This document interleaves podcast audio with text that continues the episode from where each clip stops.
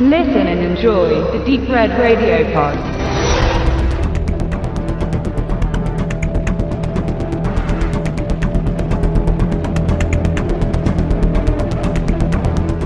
Return to Sender, das falsche Opfer.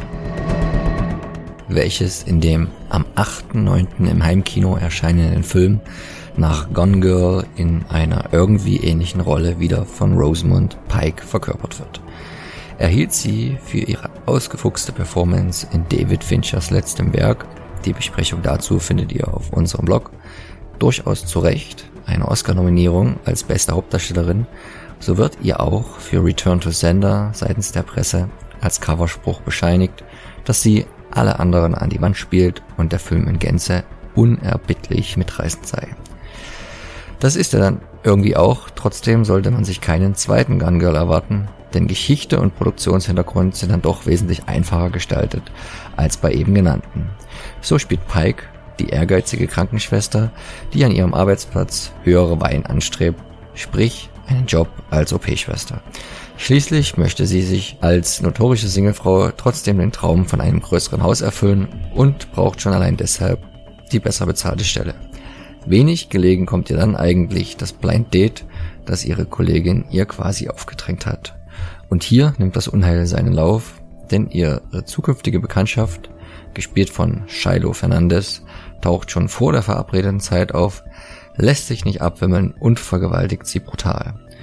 Danach ist Miranda nicht mehr die gleiche, auch wenn der Täter schnell gefasst werden kann und hinter Gitter landet. Um ihr traumatisches Erlebnis zu verarbeiten, wählt die gebrochene Frau allerdings einen gänzlich unerwarteten Weg. Sie nimmt den Kontakt mit ihrem Peiniger auf und beginnt sogar eine Freundschaft mit diesem. Die Beweggründe würden für den Zuschauer lange im Unklaren bleiben, wenn da nicht der wie so oft schlecht gewählte, dazu eindeutige deutsche Titel wäre, der übrigens auch schon bei Gone Girl, nämlich das perfekte Opfer, zu viel verraten hat und an diesen Return to Sender das falsche Opfer mehr als plump angelehnt wirkt.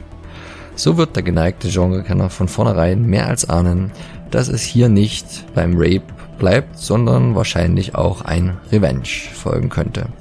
Ob das dann auch so ist, wollen wir hier zumindest nicht verraten, allerdings darauf hinweisen, dass man bei Fuad Mikatis Filmen keinen weiteren I Spit on Your Grave erwarten sollte. Denn der Regisseur legt hier viel mehr Wert auf die psychologische Komponente als auf das explizite Zeigen von Gewalt und Sadismus.